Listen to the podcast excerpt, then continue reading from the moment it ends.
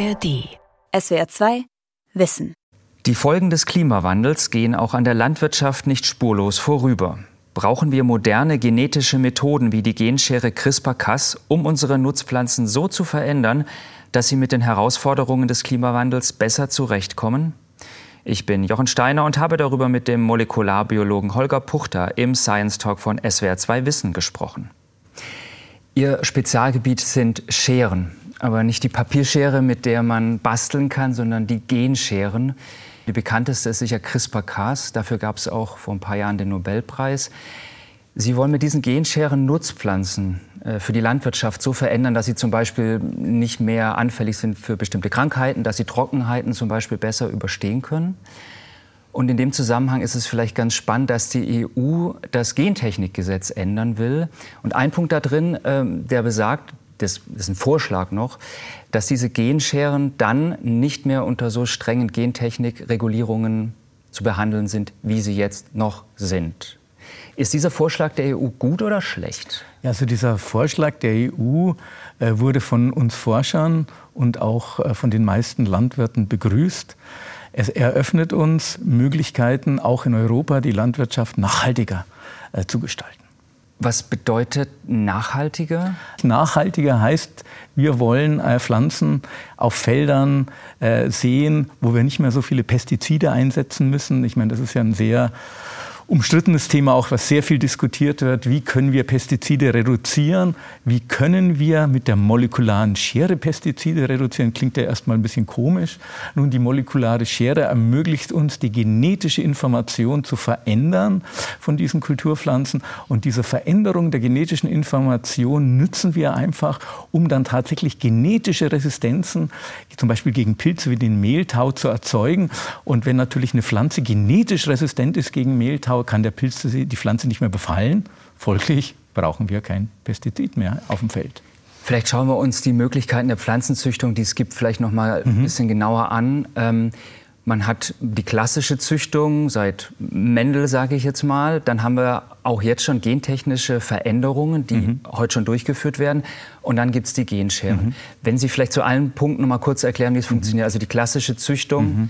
also wie funktioniert ich, die? Also ich glaube, wenn man über klassische Züchtung redet und äh, die meisten unserer Kulturpflanzen wurden ja über Jahrtausende äh, durch klassische Züchtung erzeugt, dann muss man erstmal von den biologischen Grundlagen der Genetik reden.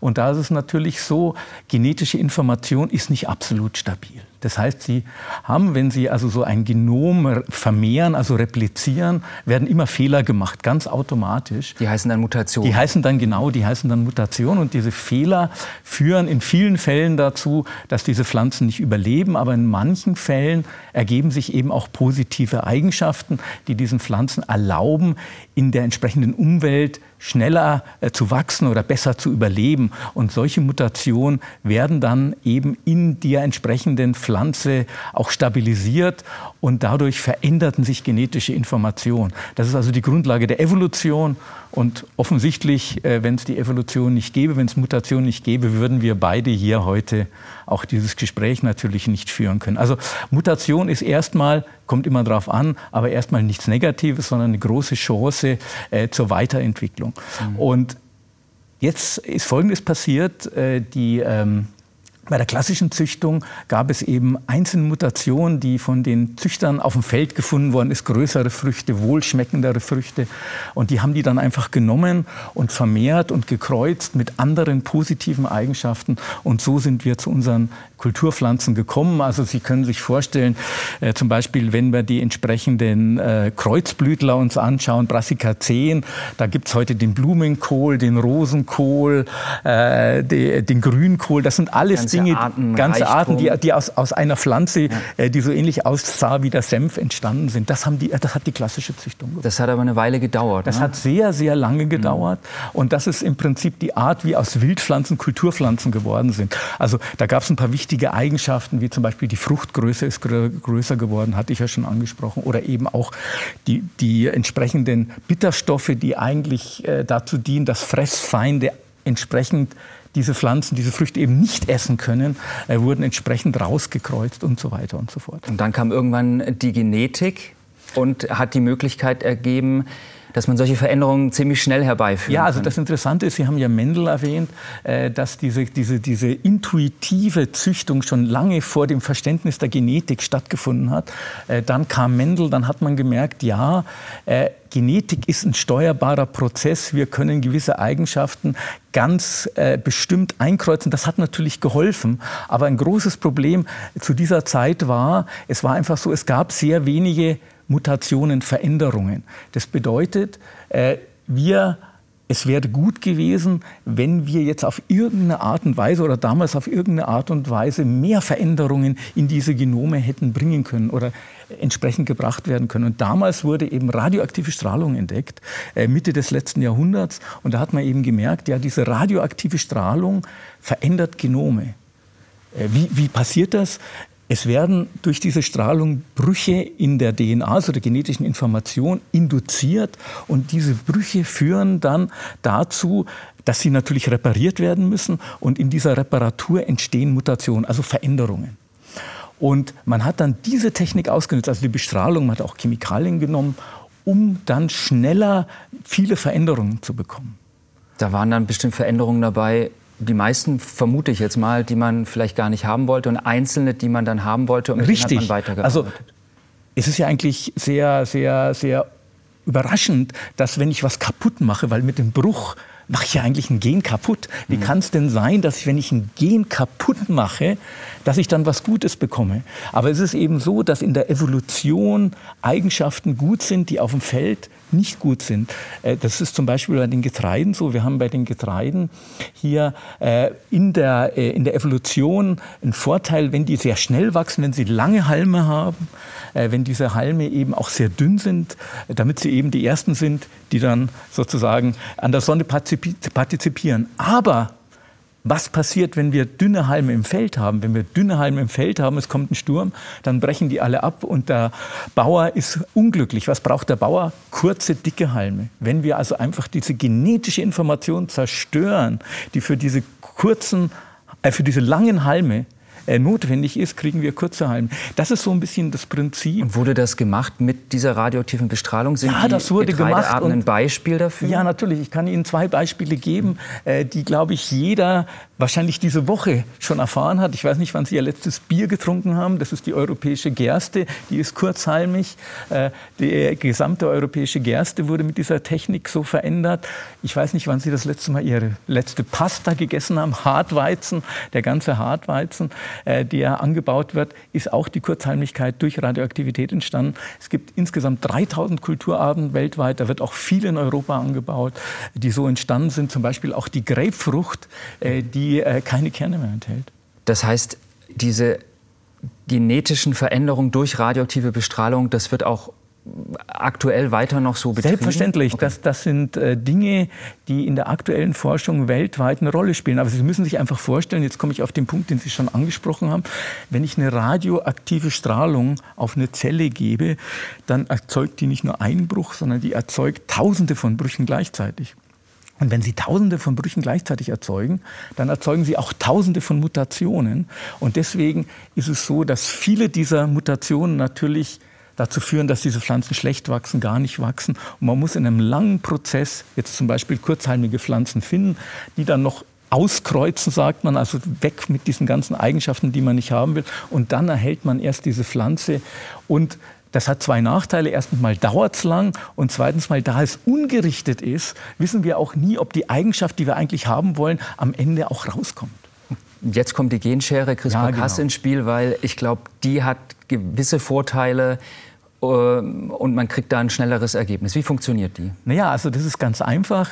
Äh, das ist keine neue Entdeckung für die Züchtung in diesem Sinne, sondern es ist das gleiche Prinzip. Auch da werden Doppelstrangbrüche induziert, die genauso repariert werden. Das heißt, diese Schere schneidet beide Stränge der DNA, ja, genau, aber an einer definierten Stelle, die Ja, genau, Sie genau, genau, oder? genau. Und, und der Unterschied ist eben jetzt, ich mache nicht mehr Tausende von Brüchen, sondern ich mache einen Bruch. Erster Vorteil. Aber das Wichtigste ist natürlich, ich steuere jetzt im Prinzip den Bruch genau an diese Stelle in dem Genom, wo ich ihn haben will. Also ich, ich breche genau das Gen, was für die Langhalmigkeit verantwortlich ist, das mache heißt, es kaputt. Weil das Genom der Pflanze, ich sage jetzt mal von, einer, von einem Weizen, einfach bekannt ist und ich weiß, wo das Gen für die Langhalmigkeit liegt. Und wenn ich das kaputt mache, kriege ich die kurzen Halme. Ist es so? Richtig, Sie haben es vollkommen richtig mhm. erkannt. Super. Also es ist wirklich tatsächlich so, dass diese Genschere ihre Wirkung und auch diese Erfolge nur dadurch entfalten kann, dass wir eben auch diese technische Entwicklung hatten, dass wir Genome, äh, auch Genomsequenzen aufklären können auf sehr effiziente Art, inzwischen auch sehr kostengünstig und wir eigentlich alle die Genome aller Kulturpflanzen inzwischen auch sequenziert haben. Sonst wäre die Genschere wahrscheinlich ähnlich äh, uneffizient wie die radioaktive Bestrahlung. Ja, man wüsste gar nicht, wo, was man eigentlich ansteuern sollte. Man könnte sie gar nicht programmieren. Ich meine, wir programmieren ja unsere Genschere mit der genetischen Information, dass sie genau an dieser einen Stelle schneidet. Gibt es denn eigentlich auch Nachteile der Genschere? Naja, erstmal glaube ich, muss man sich fragen, was ist eine Genschere? Wo kommt eine Genschere her? Und das wissen ja die meisten Leute gar nicht. Genscheren finden sie in allen Organismen. Also wir äh, haben auch Genscheren bei uns im Organismus. Wenn sie ihre genetische Information an ihre Kinder weitergeben, dann wird ihre genetische Information gemischt, die Chromosomen werden gemischt und da sind auch Genscheren am Werk. Und genauso haben eben Bakterien auch Genscheren, die Genscheren in Bakterien dienen dazu, also CRISPR-Cas, dieses System, was ja im Prinzip jetzt am meisten angewandt wird, äh, das ist eine Schere, die schneidet Pathogene. Also wenn Viren Bakterien befallen, dann ist das genetische Information, die in die Bakterienzelle eindringt. Und in dem Augenblick, wo die in diese Bakterienzelle eingedrungen ist, ist da diese genetische Schere und die schneidet einfach das Genom und macht das Genom dadurch kaputt. Das bedeutet, die entsprechenden Bakterien werden resistent. Also das muss man sich erstmal klar machen. Also alles, was wir hier verwenden, ist, wir verwenden natürliche Scheren, die in der Natur so vorkommen und in allen Organismen eigentlich vorhanden sind. Bei CRISPR-Cas in fast allen Bakterien. Und äh, wir können jetzt eben im, im Prinzip diese Schere äh, so programmieren, dass sie eben an einer einzigen Stelle im Pflanzengenom schneidet. Jetzt kann man natürlich sagen, ja, es, die Pflanzengenome sind ja groß, vielleicht gibt es noch andere Stellen, die so ähnlich sind, wo diese Scheren schneiden. Äh, das hat man sehr intensiv untersucht. Tatsächlich bei den ersten Scheren, die man verwendet hat, auch äh, vor CRISPR-Cas, war das ein ganz großes Problem. Aber interessanterweise sind diese CRISPR-Cas-Scheren sehr spezifisch. Das heißt, wenn man die Schnittstelle richtig auswählt, dass, man kennt ja die Genome, dass man also im Prinzip eine Stelle sich raussucht, die wirklich nur einmal im Genom vorhanden ist und so ähnlich nicht im Genom vorhanden ist, können Sie eigentlich ausschließen, äh, dass es zu weiteren Schnitten kommt. Aber Sie können es natürlich testen. Wir sind ja Naturwissenschaftler. Das heißt, wir können dann natürlich, nachdem wir den Schnitt gemacht haben, die Veränderung gemacht haben, diese Pflanze nehmen und das Genom entsprechend auch bestimmen und schauen, ist denn da noch irgendwas anderes passiert. Also wir können im Prinzip äh, diese Bedenken tatsächlich mit naturwissenschaftlichen Methoden untersuchen und dann auch ganz klar beantworten, ob es weitere Risiken gibt oder nicht. Wie funktioniert das ganz praktisch bei Ihnen im Labor? Also äh, ich muss dazu sagen, wir im Labor sind gar nicht die Leute, äh, die so sehr dann neue Eigenschaften in Kulturpflanzen einbringen, sondern wir waren eigentlich die Klempner, die angefangen haben, überhaupt diese Techniken so zu entwickeln, dass sie unsere Kollegen für entsprechende äh, Kulturpflanzen anwenden können. Also zwei Beispiele. In den Agrarwissenschaften dann? Ja, genau, in den Agrarwissenschaften. Also mein Hintergrund ist mehr Molekularbiologie. Also wie waren die Ersten, die überhaupt diese Scheren damals vor 30 Jahren eingesetzt haben bei Pflanzen? Damals kannte keiner CRISPR-Cas. Was waren die ersten Pflanzen, die Sie da verwendet haben damals? Das war Tabak. Damals war es sehr, sehr einfach, Tabak äh, zu transformieren. Das war im Labor leicht möglich. Und ich habe damals als junger Wissenschaftler in der Schweiz eben angefangen. Es gab dann eine einzige Schere, die in Hefe entdeckt worden ist, die gut genug war, dass man sie eben auch in anderen Organismen verwenden konnte. Wir waren da die ersten in Pflanzen. Es gab zwei Wissenschaftler, die das gleichzeitig auch in Säugern gemacht haben vor, 30, vor über 30 Jahren. Und welche Eigenschaft haben Sie dann im Tabak verändert? Wir haben im Prinzip äh, sogenannte äh, Markergene benutzt. Markergene sind Gene, die besonders einfach nachzuweisen sind, wenn sie verändert werden. Das sind also im Prinzip jetzt keine Eigenschaften, die für den Agronom wichtig wären, sondern einfach im Labor äh, können wir dann zum Beispiel sehr schön sehen, wenn wir da eine Veränderung machen, dass ein Farbstoff nicht mehr gebildet wird. Also es ist immer so in der Grundlagenforschung, wir müssen uns einfache experimentelle Systeme suchen, wo wir diese äh, Dinge optimieren und ob's dann dann auch funktioniert, ja genau testen. nicht nur ob es äh, funktioniert, sondern eine wichtige Aufgabe, die wir auch immer wieder in den letzten Jahren im Labor auch bei mir jetzt in Karlsruhe gemacht haben, war die Scheren zu optimieren für den Einsatz in Pflanzen. Äh, ich weiß nicht, vielleicht äh, kann ich das kurz erwähnen. Es ist ja so, diese Scheren, habe ich ja gesagt, kommen von Bakterien. Diese Bakterien sind meistens humane, pathogene Bakterien, wo die entdeckt worden sind. Die wachsen bei 37 Grad im Menschen.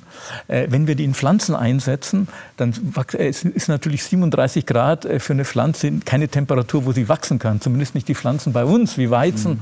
Und was müssen wir da machen? Wir brauchen Scheren, die eben bei 20 Grad funktionieren. Und wir verändern dann die Scheren zum Beispiel so, dass sie auch bei 20 Grad funktionieren.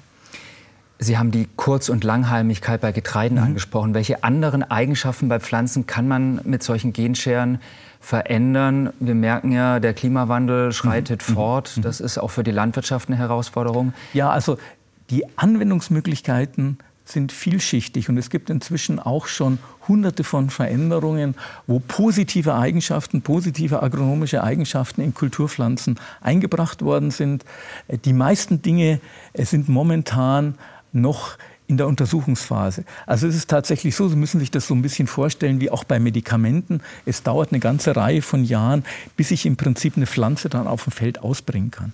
Es ist also so, Sie verändern, wahrscheinlich erst im Modellsystem eine Eigenschaft, sehen Sie, diese Eigenschaft können wir so verändern.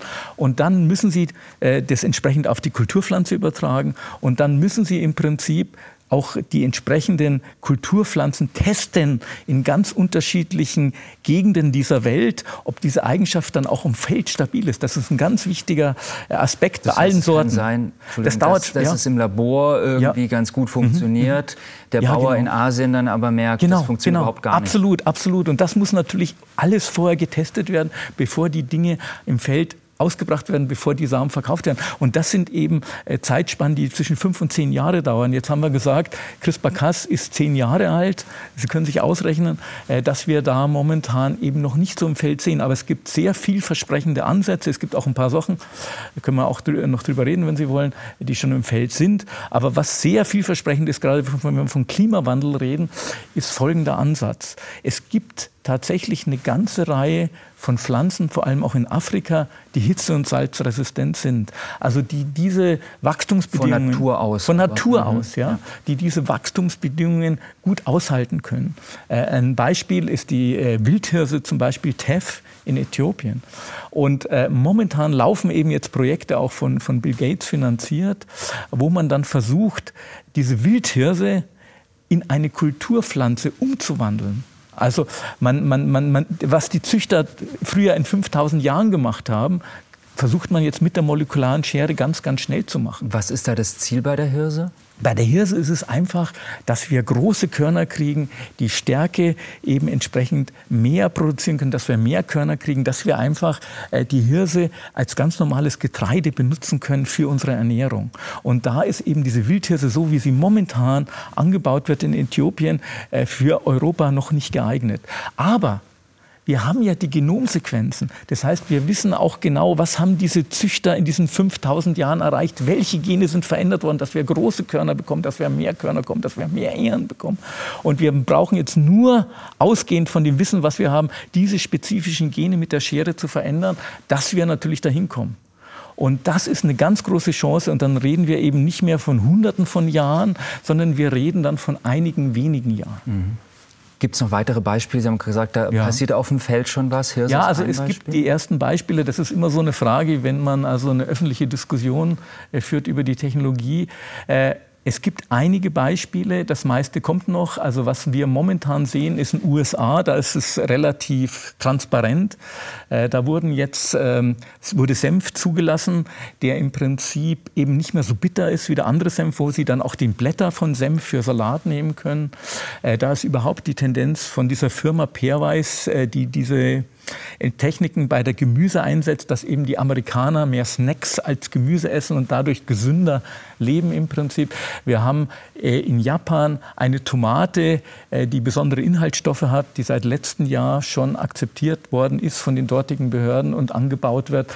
Und wir haben sowohl in USA als auch in, in China Soja, wo die Zusammensetzung der Fettsäuren verändert worden ist, so dass es einfach für den menschlichen Gebrauch äh, gesünder ist.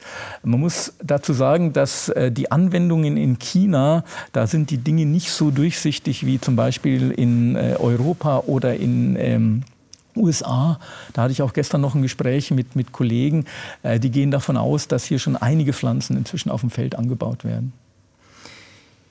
Aber jetzt mal ein bisschen leicht philosophisch gefragt. Ja. Bräuchte es diese Veränderungen? Klimawandel ist ein großes Problem. Oder kriegen wir das nicht auch ohne gentechnische Veränderungen hin mit den Nutzpflanzen, die wir jetzt schon haben? Lebensmittelsicherheit, Nährstoffversorgung. Geht es nicht auch, sagen wir mal, ohne? Äh, also ich würde mal sagen, alles, was wir machen, ist kein Hexenwerk. Also wir machen Evolution nur schneller. Wir erreichen Dinge, die sicherlich die Züchtung auch erreichen würde. Viele, vielleicht nicht alle, aber in viel größeren Zeitabständen. Aber wenn ich mir allein die letzten fünf bis zehn Jahre anschaue, und Sie haben die ja auch mitgemacht hier in Europa, wie sich das Klima verändert hat, ich glaube, dann ist jedem klar, wir haben nicht 50 Jahre oder 30 Jahre Zeit und wir können nicht warten. Wir wollen jetzt auf dem Feld 50 Prozent Pestizide reduzieren und nicht in 30 Jahren. Das ist zu spät. Und deswegen würde ich diese Frage eindeutig beantworten. Ja, natürlich brauchen wir die molekulare Schere. Und ich glaube, das war auch die Motivation der EU zu sagen, übrigens wie viel in vielen anderen Ländern das jetzt schon der Fall ist, ja, die molekulare Schere sollte genutzt werden, dass wir unsere Kulturpflanzen schneller verändern und den Herausforderungen der heutigen Zeit eben dann auch gerecht werden. Vielleicht könnten wir zu dem Punkt gerade noch ja. mal ein bisschen äh, einhaken, auf dem Punkt noch mal ein bisschen ausführlicher diskutieren. Wie ist es denn bislang in der EU geregelt mit der Genschere und wie wäre es dann mit dem neuen Gesetzesvorschlag? Ja, also die bisherige Regelung in der EU ist wirklich ähm, relativ schwierig zu verstehen. Es gab im Jahr 2001 eine entsprechende, äh, ein entsprechendes Gesetz, was gesagt hat, Damals äh, hat, hat man eben das Vorsorgeprinzip sehr ernst genommen. Es gab damals die Möglichkeit, zum ersten Mal transgene Pflanzen, also Pflanzen mit fremden Genen herzustellen. Da hat man gesagt, Vorsicht, wir wollen diese Pflanzen nicht auf dem Feld haben ohne eine mehrjährige Regulierung. Äh, was dann dazu geführt hat, äh, dass man eben diese Pflanzen kaum auf europäischen Feldern gesehen hat, weil man musste dann 10, 20 Millionen Euro investieren und die Firmen, bis ich glaube, es war nur Monsanto, die überhaupt diese, diese Möglichkeit genutzt hat, die Firmen den Firmen war das dann einfach auch zu aufwendig. Und deswegen haben wir im europäischen Raum, auch in Deutschland zum Beispiel, keine transgenen Pflanzen im Anbau äh, gesehen.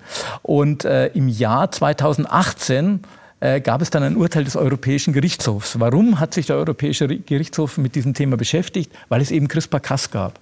Und das Entscheidende bei CRISPR-Cas ist ja, sie machen diese Veränderung, aber sie bringen kein fremdes Gen ein. Das heißt also, das ist eine natürliche oder naturidentische Mutation. Diese Mutation ist nicht zu unterscheiden von einer Mutation im Feld. Äh, Sie müssen sich klar machen, und das wissen, glaube ich, ganz, ganz wenige nur, dass wenn Sie in ein Feld gehen, zum Beispiel in ein Gerstenfeld, dann sind alle Pflanzen nicht identisch, die Sie in dem Feld finden. Jede Pflanze unterscheidet sich von der nächsten Pflanze allein durch 100 Mutationen. Also wenn wir jetzt mit unserer Schere hergehen und eine zusätzliche naturidentische Mutation machen, dann ist diese nicht identifizierbar als künstlich. Und dann war eben die Frage, können wir darauf dieses Gesetz anwenden von 2001? Und da haben alle Wissenschaftler gesagt, nein, natürlich nicht. Das ist ja so ähnlich wie auch diese klassische Muttergenese, keine fremden Gene. Der Europäische Gerichtshof hat gesagt, nein, ihr habt wir müssen uns nach den Buchstaben des Gesetzes richten. Und das bedeutet, auch CRISPR-Cas muss reguliert werden. Übrigens auch die klassische Mutagenese, weil das eine künstliche Veränderung ist, sollte eigentlich reguliert werden. Also die haben dann, die sind dann noch weitergegangen. Die haben dann gesagt, ja, tatsächlich auch diese, unser, unser Bier und unser, unser, unser, unsere Pasta, eigentlich müsste alles reguliert werden. Aber da wir schon 50, 70 Jahre positive Erfahrung mit dieser Technik haben, können wir sie wieder rausnehmen. Aber CRISPR-Cas muss reguliert werden, was dann dazu geführt hat, dass eben in den äh, letzten Jahren kein Anbau möglich war. Und für mich als Forscher war es auch sehr bedauerlich, sind dann auch viele äh, Forschungsprojekte äh, gestrichen worden, eingestellt worden in Europa, keine neue Förderung ist erfolgt. Also das aber war dann leider sozusagen den, den neuen Anlauf. Jetzt gibt es den neuen Anlauf, aber dieser neue Anlauf ist natürlich noch nicht am Ende. Also wir haben jetzt, und das war ein relativ langer Diskussionsprozess, auch mit der EU, mit Befürwortern, mit Gegnern. Die EU versucht da immer alle Interessensgruppen einzubinden. Und äh, jetzt haben wir einen Vorschlag und dieser Vorschlag ist äh, auch sehr salomonisch. Also es, er wird oft in der Öffentlichkeit auch gar nicht so diskutiert, weil dieser Vorschlag sagt zwar einerseits, ja, wir wollen die neuen Techniken jetzt auch in Europa sehen für Pflanzen, die im Prinzip jetzt verbessert sind für Futter oder verbessert sind für unsere eigene äh, Nahrungsaufnahme. Aber auf der anderen Seite sagt die EU eben auch, wenn diese Veränderung dazu führt, dass Herbizide eingesetzt werden, also Herbizidresistenzen, dann wollen wir das nicht. Also das wird ausgenommen aus der Regel. Gleichzeitig sagt die EU auch, und das war immer bei den Gegnern ein großes Argument, die Biobranche hat das Credo keine gentechnisch veränderten äh, Früchte in ihrem Sortiment. Das heißt also, wenn diese entsprechenden Pflanzen, die verändert worden sind, dann äh, äh, auf den Markt kommen, gibt es ein Register und die sind verboten, dass sie in der Biobranche eingesetzt werden, was bedeutet, dass der Konsument, wenn er also Pflanzen essen will, die nicht genverändert sind, auch in Zukunft die Möglichkeit, die, die Wahlmöglichkeit haben wird und solche Pflanzen auch immer kaufen kann. Das ist der Vorschlag der EU. Genau. Und wie würde der dann praktisch für Sie, für die Pflanzenzüchter aussehen? Das heißt, man könnte eine Veränderung machen und dann sofort im Labor das also, testen und dann auf dem Versuchsfeld? Oder wie, also, also, also wir, wir arbeiten natürlich weltweit, arbeiten natürlich viele Gruppen momentan, auch in Europa dran, vielleicht nicht mit so viel Dampf äh, wie jetzt in China oder in den USA, wo sehr große Forschungsprojekte aufgelegt worden sind. Das heißt, es ist sehr viel schon in der Schublade. Es wird auch sehr viel in Kulturpflanzen, auch in europäischen Laboren schon ausgetestet. Auch die Firmen, äh, die Züchtungsfirmen sind daran interessiert, arbeiten teilweise momentan, gerade die größeren, mit Labors in den USA und äh, bauen solche Pflanzen schon in den USA an. Also es wäre ein sehr schneller Vorgang, äh, dass wir diese Pflanzen dann auch auf, in Europa auf den Feldern sehen würden. Ähm, die Kritiker dieses Gesetzesvorschlags sagen trotzdem, mhm. das Vorsorgeprinzip würde die EU äh, dadurch verletzen. Andere sagen, naja, äh, wenn wir diese neue Technik jetzt anwenden, und es Jahrzehnte eben bestimmte Getreidesorten angebaut werden, wer weiß, was da noch für Langzeitfolgen irgendwann auftauchen könnten. Was sagen Sie? Naja, also, also ich glaube einfach, dass es eine ich war auch in der, in, der, in, der, in der Kommission der Leopoldina, also der Deutschen Akademie der Wissenschaften, wo wir auch mit Ethikern entsprechend für die Politik unsere Vorschläge gemacht haben, wie wir mit dieser, mit dieser Technologie umgehen sollen. Äh, da waren wir uns alle einig, dass das Vorsorgeprinzip äh, breiter anzuwenden ist. Vorsorge heißt eben auch Vorsorge für die Zukunft. Wir müssen Vorsorge für die nächsten Generationen tragen. Wir müssen Vorsorge dafür tragen, äh, dass wir weniger Pestizide brauchen, dass wir eine, äh, weniger Land brauchen, weniger Wasser brauchen, weniger Dünger brauchen. Und das erreichen wir mit diesen neuen Technologien. Also deswegen äh, sehe ich diese, diese, diese Nutzung des Prinzips Vorsorge nur bei den Gegnern sehr, sehr kritisch und äh, halte das eigentlich für ethisch nicht gerechtfertigt. Auf der anderen Seite haben wir ja sehr viel Erfahrung mit ungerichteten Mutationen. Ich hatte es ja schon erwähnt öfters. Äh, Tausende von Mutationen werden eingebracht durch radioaktive Strahlung und sind seit 70 Jahren auf dem Feld. Wir haben nie in irgendwelcher Weise auf diesen Feldern Monster gesehen, irgendwelche äh, Unfälle in Anführungszeichen gehabt. Also äh, ich erwarte im Prinzip dann immer in den entsprechenden äh, Diskussionen mit den Gegnern, äh, dass die Gegner konkret sagen können, wo denn die Gefahr liegt. Was ist denn der, der, der schlimmstmögliche Unfall, wenn, wenn man das so sagen will? Wo ist denn das Problem, das er sieht, äh, damit man dieses Problem auch analysieren kann als Wissenschaftler und sagen kann, ja oder nein, äh, hier entsteht ein Risiko. Aber diese entsprechenden äh, Szenarien äh, sehe ich gar nicht. Aber lassen Sie mich ganz kurz eins sagen. Ich meine, letztendlich heißt das nicht, dass wir als Wissenschaftler nicht die Verantwortung selber erstmal tragen müssen. Alles, was ich mache, alles, was ich mache, muss ich mich erstmal selber fragen, kann ich das verantworten, wissenschaftlich, aber auch ethisch. Und wenn wir über die molekulare Schere reden, dann habe ich natürlich im Prinzip als Wissenschaftler hier meine Standards und sage, ja, ich kann das natürlich einsetzen, um Pflanzen zu verbessern. Aber auch ich würde zum Beispiel sagen, wenn es darum geht, CRISPR-Cas-Babys jetzt diese molekulare Schere für die menschliche Keimbahn einzusetzen, da würde ich sagen, nein, das will ich nicht und das würde ich auch nie machen. Herr Puchter, ganz herzlichen Dank, dass Sie heute hier waren. Ganz herzlichen Dank meinerseits.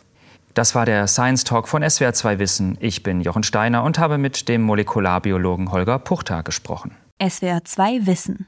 Alle Folgen in der ARD Audiothek. Manuskripte und weitere Informationen unter swr2wissen.de.